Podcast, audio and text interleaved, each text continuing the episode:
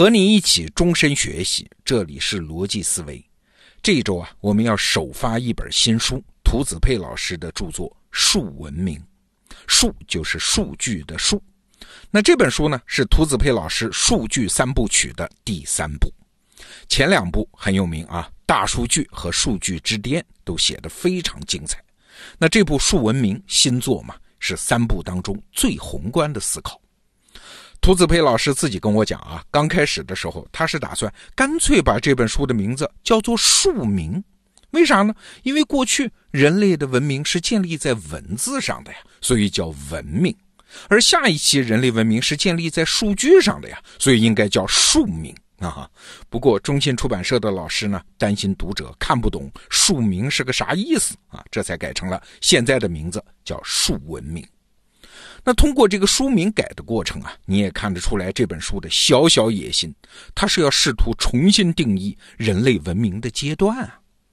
那这本书呢，我们争取到了首发它的电子版，让得到用户第一时间能看到这本书，就是因为它要让我们从一个新的角度来看文明发展。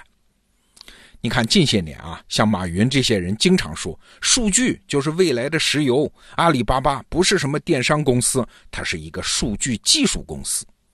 哎，这些道理呢，很多人模模糊糊也觉得有道理，但是又不确切的知道马云他到底是什么意思。哎，今天我们就来聊聊这个话题。首先我们要问呢，文明是啥呢？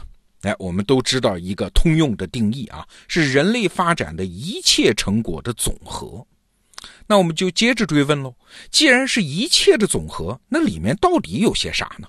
啊，比较容易想到的是器物、财富、技术和文化，还有制度啊。对，过去我们讲人类文明发展，通常就是从经济、科技、文化、制度这几个方面来看的。那为什么是这几个方面呢？因为啊。这几个方面都是衡量人类力量增强的尺度，这就要进一步追问一个问题了啊：人类的力量是从哪儿来的呢？其实这个世界一切力量都是自然界本来就有的，人嘛哪有什么力量？那为什么人类在竞争中能赢呢？对，自然界的法则是谁能把力量集中起来使用，在一个点上释放出来，谁就在竞争中能赢。你看，体型大的动物、爪牙锋利的动物、种群数量庞大的动物，之所以有力量，它就是这个原因呢。人类不一样啊，人类因为有语言，这是我们最独特的武器，那我们就可以广泛协作，就可以在需要的时候把人群的力量集中起来运用，这就是人类战胜其他物种、成为万物之灵的根本原因。好了，理解了这个基本原理，我们就明白了。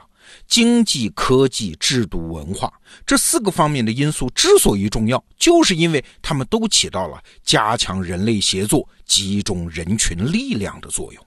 我们一个个看啊，你看，经济是通过市场的机制来整合和加强人的力量；制度呢，是通过组织的机制来整合和加强人的力量；文化呢，是通过符号传播的机制来整合和加强人的力量。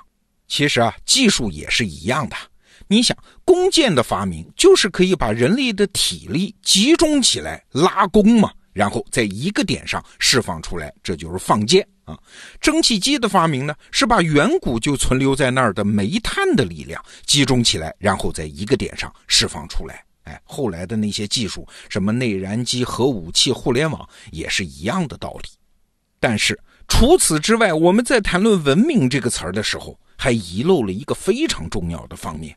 那就是数据的记录和处理能力，对，这就是《数文明》这本书提醒我们要注意的。你可能会说，数据记录这不就是技术发展的后果吗？为什么要单列出来作为一项呢？哎，不一样嘛。我举个例子啊，中国皇帝的起居注这玩意儿，汉代就有了雏形啊，但是直到近代，朝廷才有了正式的官职来记录皇帝的一言一行。哎，你看，中国有了文字技术，那是很早以前的事儿啊。但是记录和处理皇帝每天的数据，哎，这事儿啊，跟技术发展没有必然关系，它还要靠文化制度的共同推动，靠长期的演化才能够做成啊。那你想，有了起居注会发生什么变化啊？就是皇帝知道自己的每句话、每个行动都有可能被后代千秋万代看到，那自然就有了更多的自我约束啊。因为数据的记录嘛，人的行为就被嵌入到一个跨空间和跨时间的网络里了。没有这个记录，后世的舆论压力对于皇帝那就不存在嘛。而有了这个记录呢，皇帝就不只是拥有当时的权利啊，他还被编织到了文明的时间流里面。所以啊，数据的记录能力一旦深化，无论是记录的精度还是保存的长度，只要发生变化，文明的样态也会随之变化。你看啊，因为复式记账法的出现。那商人的能力就发生了飞跃，因为收银机的出现，每一笔交易都有数据了，这就杜绝了收款员偷偷摸摸顺手牵羊的行为，那公司的规模就能迅速扩大。我们以前讲过一个例子啊，为什么现在的餐饮业连锁能够迅速的发展起来呢？很多人以为啊，这是因为中央厨房、冷链运输这些技术的成熟，哎，确实也是。但其实啊，还跟微信、支付宝这些移动支付技术有重大关系。为啥？你想，原来的餐饮业它都是收现金的呀，一家餐饮企业的收入是很难核查的呀，消费的每笔记录没有可靠的数据源嘛，所以餐饮企业过去上市啊很难。那为啥？因为资本市场需要一家企业的营收数据是可靠的。而现在有了移动支付啊，那不仅是支付方便，每笔付款都被记录在案这个数据记录的难题就解决了。一解决，餐饮企业上市的通道就打通了，大量资本涌入这个领域，餐饮连锁也就遍地开花了嘛。还不只是商业啊，其实整个人类的社会构建也取决于数据能力。过去啊，我们一谈传统社会，我们首先想到的是生产落后。而《数文明》这本书告诉我们，这只是表象。传统社会和现代社会最大的区别是啥呢？传统社会是一个高度的模糊社会。哎，比如说人的姓名，你发现没有啊？文明落后的地区啊，往往人的姓名的重合度就很高。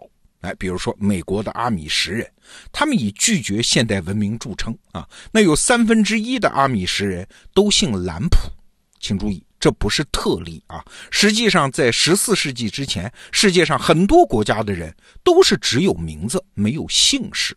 姓氏是啥？姓氏是国家行政命令的产物。当然，中国文化例外啊，因为我们很早就完成了超大规模国家共同体的构建。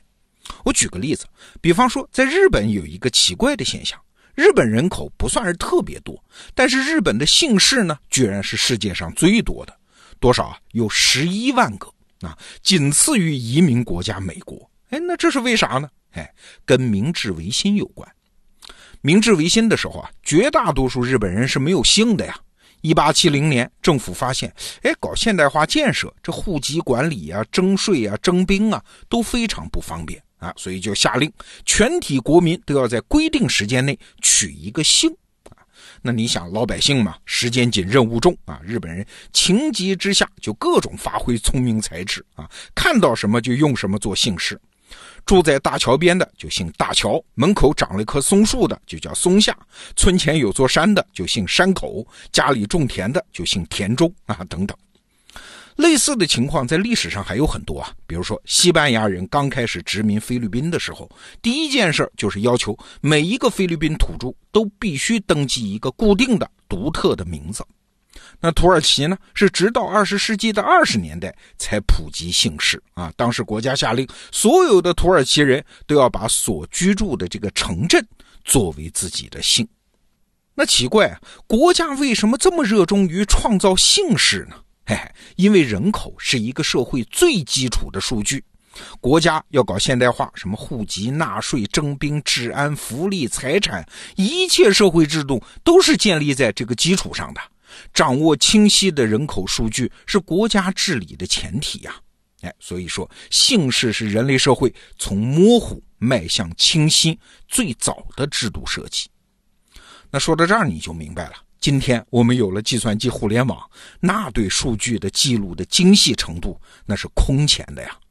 我们不再是一个数据，就只有一个姓名啊，而是一条长尾巴的蝌蚪啊。我们一个人今天无论去哪儿，无论干什么，都会留下一连串的数据。根据我们前面讲的原理啊，既然数据是推动文明发展的一个重要维度，而今天我们每天出门平均要被摄像头记录下来几十次。所以我们可以断定啊，在这个记录精度下，人类文明当然要完成一个大的跨越。